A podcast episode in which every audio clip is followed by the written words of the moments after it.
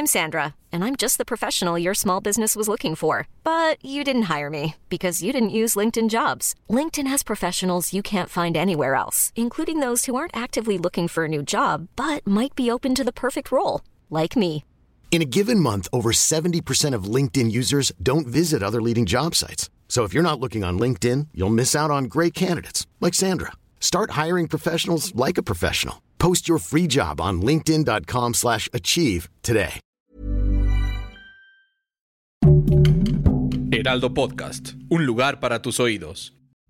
Hola, ¿qué tal amigos? ¿Cómo están? Bienvenidos a nuestro live semanal de Después de la Función. Caray, Mon, vaya que si tenemos cosas que contarles de lo que se ha acontecido en estos días. Por supuesto, la entrega de los Óscares. Este, yo sé que ya es un asunto un poco eh, brillado y viejo, pero de cualquier manera queremos hacer al- algunas anotaciones. El capítulo final de Falcon and the Winter Soldier también lo sí. vamos a comentar.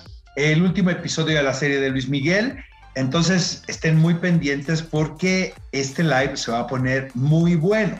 Y si me permites, querida Monse, vamos Claro, a... arráncate. Eh, se estrenó uno de los trailers más controvertidos, podemos decirlo, de los últimos meses, porque se anunció un día antes, de hecho nosotros estábamos ensayando el sábado, cuando cayó el anuncio de que al día siguiente domingo se estrenaría el tráiler de West Side Story, la versión de Steven Spielberg, durante la transmisión de los premios Oscar. Eh, es una película que se iba a estrenar en diciembre pasado y aparentemente se movía para este diciembre, pero como todo está cambiando casi todos los días, pues no teníamos la certeza si la distribuidora quería mantener la fecha de estreno de esta película. Pero a partir del anuncio del tráiler del sábado eh, y del lanzamiento del mismo, nos queda claro que este año veremos la versión de Steven Spielberg de West Side Story. Yo la verdad aquí tengo opiniones encontradas porque soy fan de la primera, o sea, de la original, mejor dicho. ¿no? De coreografía de Jerome Robbins, la música de Leonard Bernstein, las actuaciones de Natalie Wood, de Richard Weimer. eh, es, es, un, es un desafío muy complicado. Por lo que vi Sí. en el tráiler, te puedo decir que me gustó lo que vi, pero pues obviamente es un tráiler, ¿no? Este, no sé si tú tuviste la oportunidad de verlo. Sí, sí lo vi. La verdad es que me emociona. No es de mis musicales favoritos, debo confesarlo, aunque tengo por ahí dos que tres amigos que me matarán, pero me parece muy interesante esta producción Oscar que hicieron castings en toda Latinoamérica. Entonces me gustó mucho cómo fue el proceso. Digo, evidentemente a los protagonistas ya los tenían, pero el resto de los personajes los castearon en, Latinoamérica, cosa que me parece bastante sensata. Entonces, pues hay que ver cómo se presenta esta película, porque siempre es muy diferente lo que presentan en el tráiler que ya ver la película te deja una Exacto. sensación mucho más completa. Exacto, y vaya, si alguien sabe armar trailers es el señor Steven Spielberg, ¿estás de acuerdo? Totalmente. Este, Estoy completamente de acuerdo. Sandra Echeverría e Isa González estuvieron duro y dale para quedarse con el personaje de María, ¿no? Pero Ah, es- sí, no sabía esa. quedó, quedó otra actriz. ¿Qué noticia nos tienes tú, Mon? Pues yo les quiero platicar que ya compartieron fotos de la secuela de la película de Avatar, que se ha tardado bastante, pero sí que nos emociona. Se ve bastante interesante esta película y además, para todos los que son geeks y ñoños como yo, eh, Netflix anunció el regreso de The Witcher, que bueno, ya les habíamos platicado por aquí eso, pero ya es oficial, y también de Cobra Kai y de You. Yo ya no sé qué van a hacer con You, Oscar, porque pues le están sacando y sacando y sacando, pero pues bueno, ni hablar. Oye, otra película que tengo muchísimas ganas de ver es Cuatro Días. Esta película se estrenó en el Festival de Sundance del año pasado, pero apenas se va a lanzar en unas semanas más. Quienes están muy preocupados porque Glenn Close no se ha ganado un Oscar y lleva ocho Ya nominaciones. sé. Puede ser como la perdedora más grande en la historia, ¿no? De la entrega del premio. Pues que se relajen porque seguramente eh, una película como esta, como Cuatro Días, probablemente la vuelva a colocar en la plataforma. Yo la vi muy tranquila en la ceremonia, de eso vamos a platicar un Sí. poquito más adelante, pero tiene que ver con el problema de las adicciones. Eh, me, me llama mucho la atención Mila Kunis, porque ya tenemos un rato que no sabemos prácticamente nada de ella, más que es una ama de casa, no está casada con Ashton Kutcher, Ujú. ¿no? Exactamente. Sí, sí, sí, sí. sí. Este, oye, Sí. eh, dirigida la película por Rodrigo García, quien es el hijo de Gabriel García Márquez. Eh, este director ya había Wow. trabajado con Glenn Close en 10 cosas que puedo decir sobre ella. O sea, sí, sí, sí ha sido una actriz como muy recurrente en los trabajos de Rodrigo García. Siento que a Rodrigo le hace falta como la gran película y todo parece indicar que Cuatro días puede ser un título del cual vamos a estar escuchando muchísimo. La temporada de premios pues acaba de terminar, pero pues se abre un ciclo más yo de Glenn Close, Oscar, yo soy de esas personas que dice ya por favor denle un Oscar a esa mujer. Me parece que es una gran actriz. Incluso yo la pondría al nivel o por encima de Meryl Streep, porque creo que Meryl Streep todavía cuida un poquito más los personajes que se atreve a hacer y Glenn Close hace lo que Meryl Streep no se atreve a hacer. Yo, yo esa es la impresión que tengo de ellas dos. Pero bueno, pasando a la siguiente noticia, ya ves que me encanta dar noticias que de, producciones que deberían ahorrarse y esta que se anunció la semana pasada de cómo conocí a, tu, a su padre, protagonizada por Hilary, esta, iba a decir este Hilary Duff, que es el nombre de, sí, Hilary Duff no es Lizzie McGuire, me iba a hacer bolas por ahí, por Hilary Duff, me parece que es algo que no sé, Oscar, cómo este How I Met Your Mother acabó tan mal que yo digo, ¿para qué hacen algo más? Que bueno, habrá que ver. Yo espero que me sorprendan porque yo disfruté mucho el principio de How I Met Your Mother, pero al final les digo que me falló bastante. Pero platícanos de esta ceremonia del fin de semana, Oscar. Pues fue una ceremonia número 93 de los premios que entrega la Academia, una ceremonia típica, ya lo sabíamos. Eh, se había cantado como que iba a ser un evento muy original. Yo la verdad, no es que sea un romántico, pero sí creía que Steven Soderbergh eh, y, el, y los otros dos productores iban a hacer un trabajo un poquito pues, más interesante, pero lo sentí muy deslucido. Stacy Sher y Jesse Collins, quien por cierto también produjeron la entrega de los premios Grammy.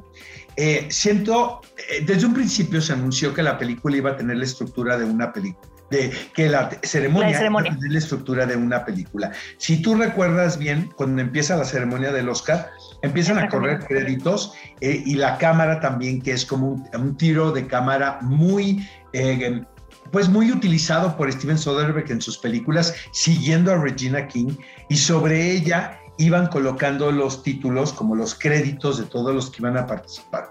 Realmente me pareció muy emocionante. Sin embargo, desde mi punto de vista, Mon, siento que la ceremonia se le salió de control. El problema, desde mi punto de vista, es que no puedes tener una estructura cinematográfica en un programa de televisión. Un programa de televisión es un programa de tele. Entonces, puede tener el film look, ¿no? Puede tener como eh, la imagen. Pero no el timing. Pero no el timing. No puedes tener una estructura cinematográfica. Siento que la segunda mitad de la ceremonia del Oscar fue un verdadero desastre desde mi punto de vista. Llegó un momento en donde nos daba la impresión de que ni los productores tenían idea qué les estaba pasando. Pero esto se, se reflejó tremendamente en los niveles de audiencia. fueron terribles los números, pero creo que de 23 bajaron a 9 millones, 6 millones, algo así, de espectadores del año pasado. Y el año pasado estuvieron muy bajos. Ahora, todos sabíamos de que eso iba a suceder, pero creo que Hollywood estaba tratando de sacar el barco a flote y Steven Soderbergh pues, tiene esta característica como de Mesías, un tanto como, como James Cameron, que quieren llegar a, salvar la, la, la industria hollywoodense. No sé qué te pareció a ti. La verdad es que yo la sentí completamente desangelada. Me hizo falta, de repente estaban hablando y no había ni siquiera música de fondo me hicieron mucha falta los pequeños teasers de los nominados de los que estaban hablando, que algunas categorías tenían y otras no. Entonces, de repente yo decía, bueno, quiero ver, o sea, ¿qué, de qué me estás hablando? ¿No? Que había visto las películas, la verdad es que confieso que no había visto todas. Entonces, de repente decía, bueno, enséñame algo y no había. Entonces, y luego además la manera en la que lo cortaron, Oscar, ¿no te pareció rarísimo? De repente fue como de sale, bye y se fueron y fue como wow. Ahora, todo el mundo pensaba que el Oscar iba a ser para Chadwick Boseman. Entonces, por eso dejaron la categoría al final de mejor actor. De las pocas sorpresas agradables para mí es que se lo hayan dado a Anthony Hopkins, ¿estás de acuerdo? Porque se lo Estoy completamente de acuerdo. Pero mucha gente se quedó choqueada porque pensaban que el final iba a tener este clímax político, ¿sabes? Antirracial, ¿no? Que, ya había tenido toda la ceremonia, Oscar.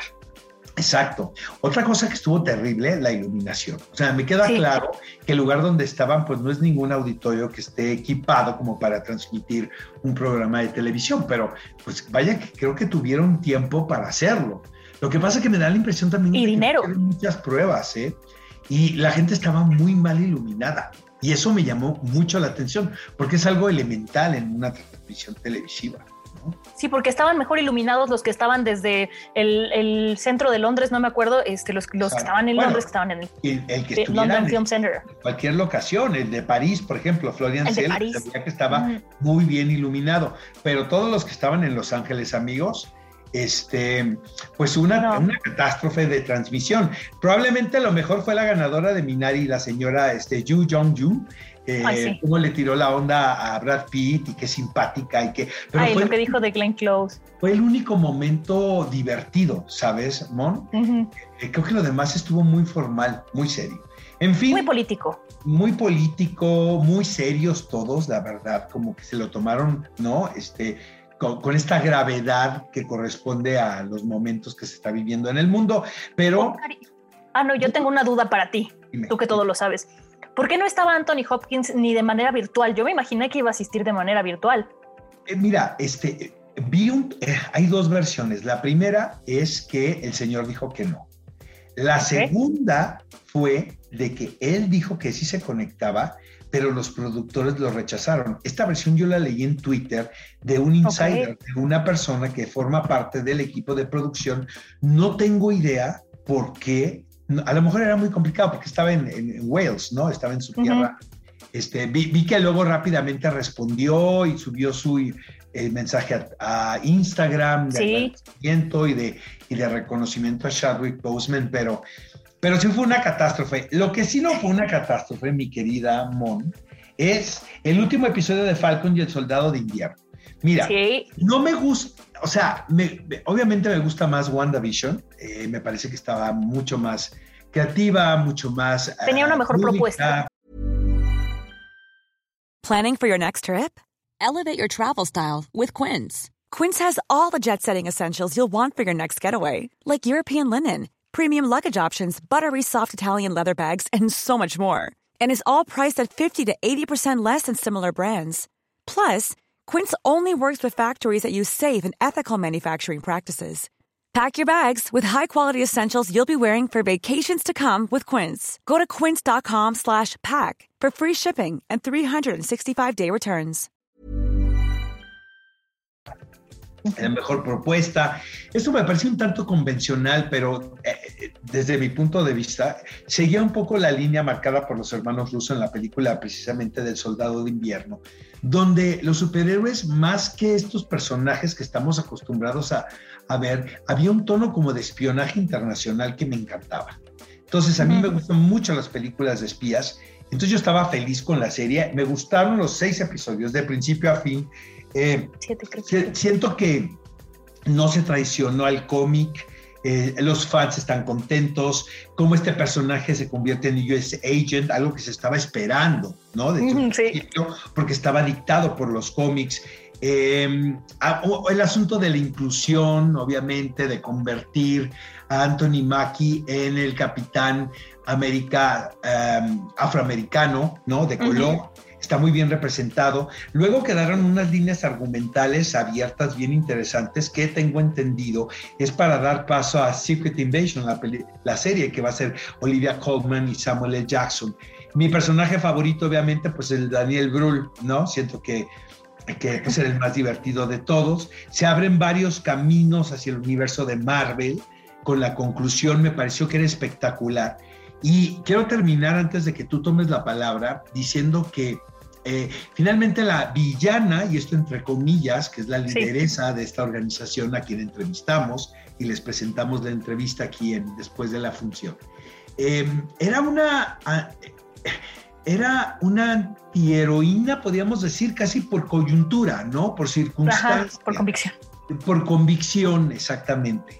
Eh, porque finalmente el encuentro que tiene el personaje de Anthony Mackie con el senador, donde le reclama por qué existen ese tipo de organizaciones y qué debe hacer el gobierno. Finalmente, que el villano, pues es, el poder, ¿no? Es el gobierno. Me, encantó, la verdad, y, creo que, que, todo el mundo quedó muy contento con el último episodio de Falcon and the Winter Soldier. No sé qué te pareció a ti.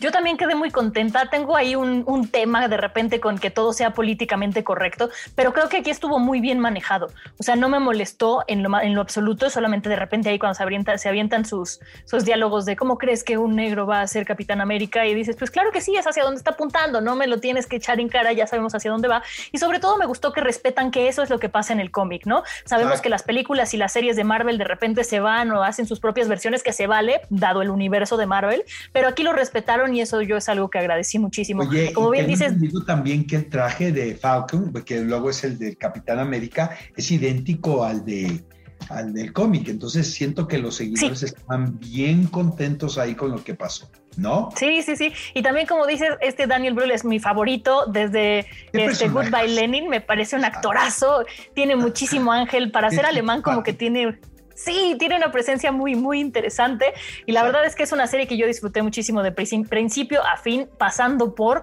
el homenaje al Chapo que ya hablamos la semana pasada. ¿Y qué te parece, Oscar? sí, con esto nos vamos a hablar del último episodio que salió de la serie de Luis Miguel. ¿Qué te pareció? A mí la verdad no me gustó nada, debo de confesarlo. Eh, siento que esta segunda temporada, ah, en comparación de la primera, ya lo había dicho yo aquí, eh, pues no es tan sólida, ¿sabes? Pero los primeros dos capítulos fueron bastante pasables. Eh, el tercero me aburrió horrible. Creo que lo más interesante es adivinar quiénes podrían ser quiénes, ya sabes, como en este juego. Sí, claro quién es quién, o sea, que es Patti Manterola, tengo entendido, ¿no? Y hacer una mención ahí de Garibaldi, y luego es Cristian Castro. Los actores han salido a decir abiertamente que no se trata de ellos, pero creo que es una estrategia por parte de Netflix y de los productores de no meterse en problemas. Porque, por ejemplo, Patti Manterola ya sacó su, su comunicado, podemos decirlo, en Instagram, diciendo que casi, todos muy poéticos, ¿no?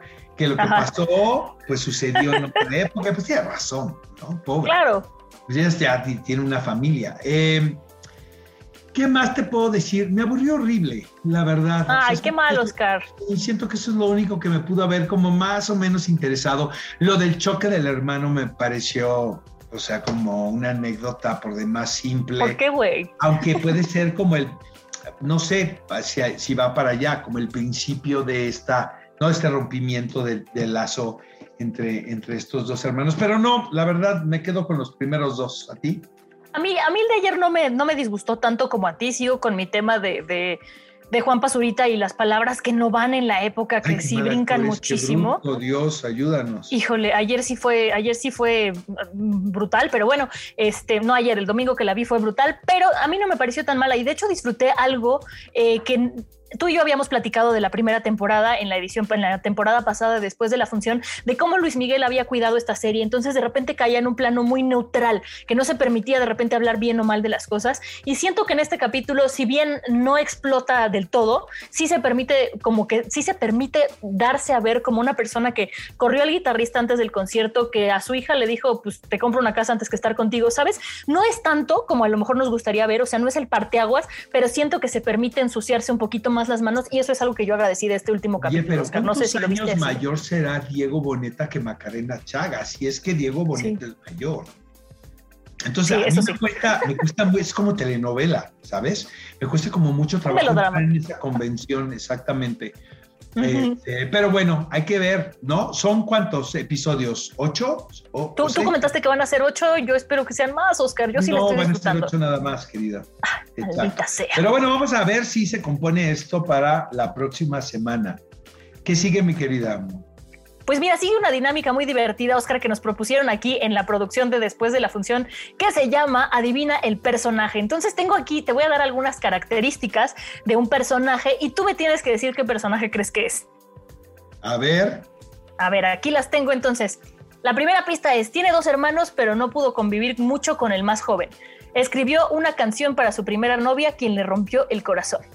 Ustedes también pueden participar ¿eh? en lo que le estoy diciendo a Oscar. Luego, se sometió a una complicada rutina en una institución militar. Realizó, ah, pues Ahí está. te la pusieron muy fácil, te la pusieron muy fácil, Oscar. Es Luis Miguel, está muy fácil. Mi querida Amon, me toca a mí.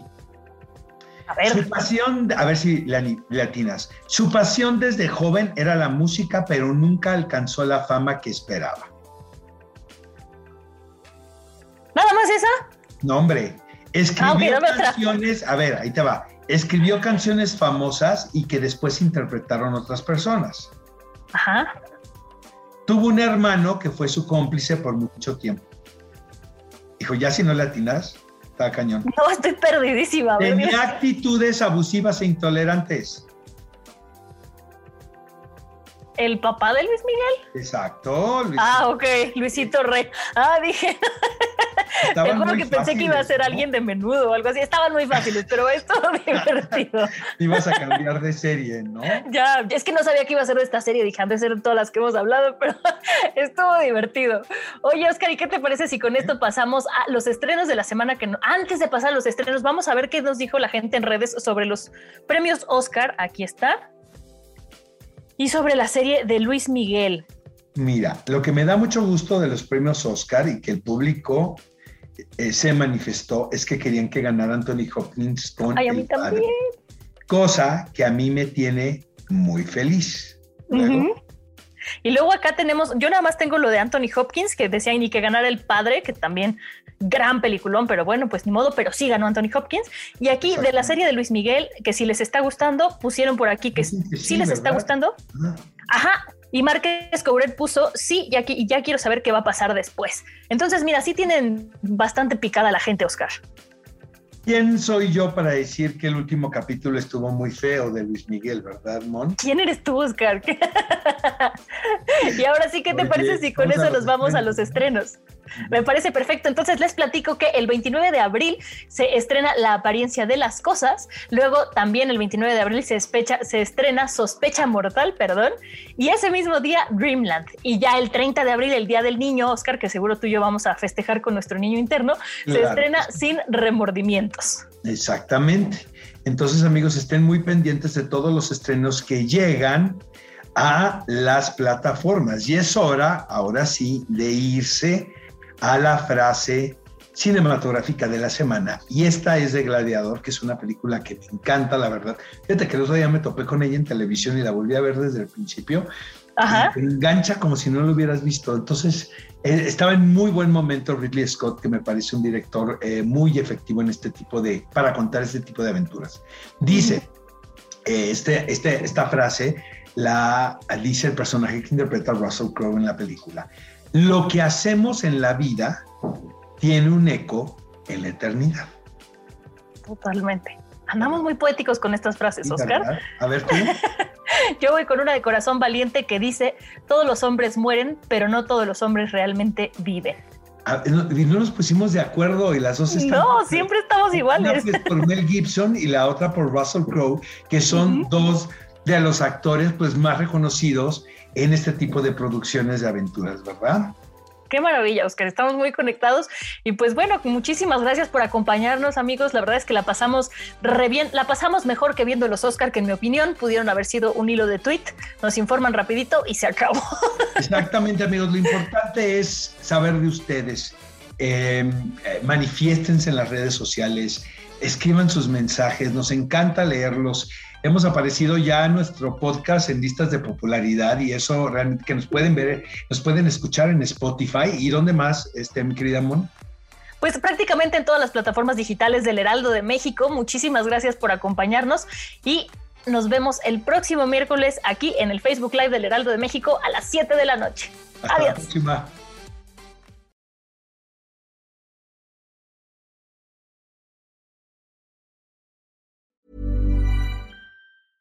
Ever catch yourself eating the same flavorless dinner three days in a row? Dreaming of something better? Well, HelloFresh is your guilt-free dream come true, baby. It's me, Kiki Palmer. Let's wake up those taste buds with hot, juicy pecan-crusted chicken or garlic butter shrimp scampi. Mm. Hello Fresh. Stop dreaming of all the delicious possibilities and dig in at HelloFresh.com. Let's get this dinner party started.